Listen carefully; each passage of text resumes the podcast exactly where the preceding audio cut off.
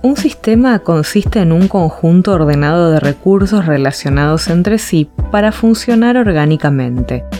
Nosotros, nuestro organismo, es un sistema. Cualquier recurso que se modifique genera un impacto en el resto del sistema. Lo modifica a su vez.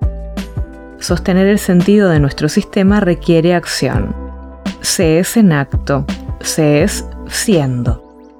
Lo bueno de todo esto es que no importa qué recurso de todos los que te conforman pongas en movimiento, ya que se relacionan como engranajes, y al mover uno, mueven todos. Entonces, podés empezar moviendo el más pequeño y aún así generar un enorme impacto. Si estás hastiado, cansado, perdido, descargado, sé en acto.